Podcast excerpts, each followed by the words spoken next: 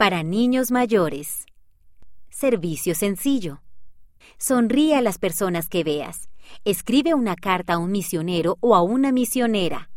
Canta una canción para animar a alguien. Datos sobre la preparación para el templo. Escribe una canción o un poema acerca de los templos o haz un dibujo del que esté más cercano a ti. Palabras inspiradoras. Regocijaos para siempre y en todas las cosas dad gracias. Doctrina y Convenios, sección 98, versículo 1. Cocinar con la revista Amigos. Me encanta hacer recetas de la revista Amigos. Una de mis metas para el programa Niños y Jóvenes es aprender a cocinar. Es muy divertido seguir las recetas y además es delicioso.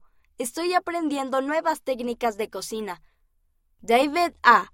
9 años, Utah, Estados Unidos.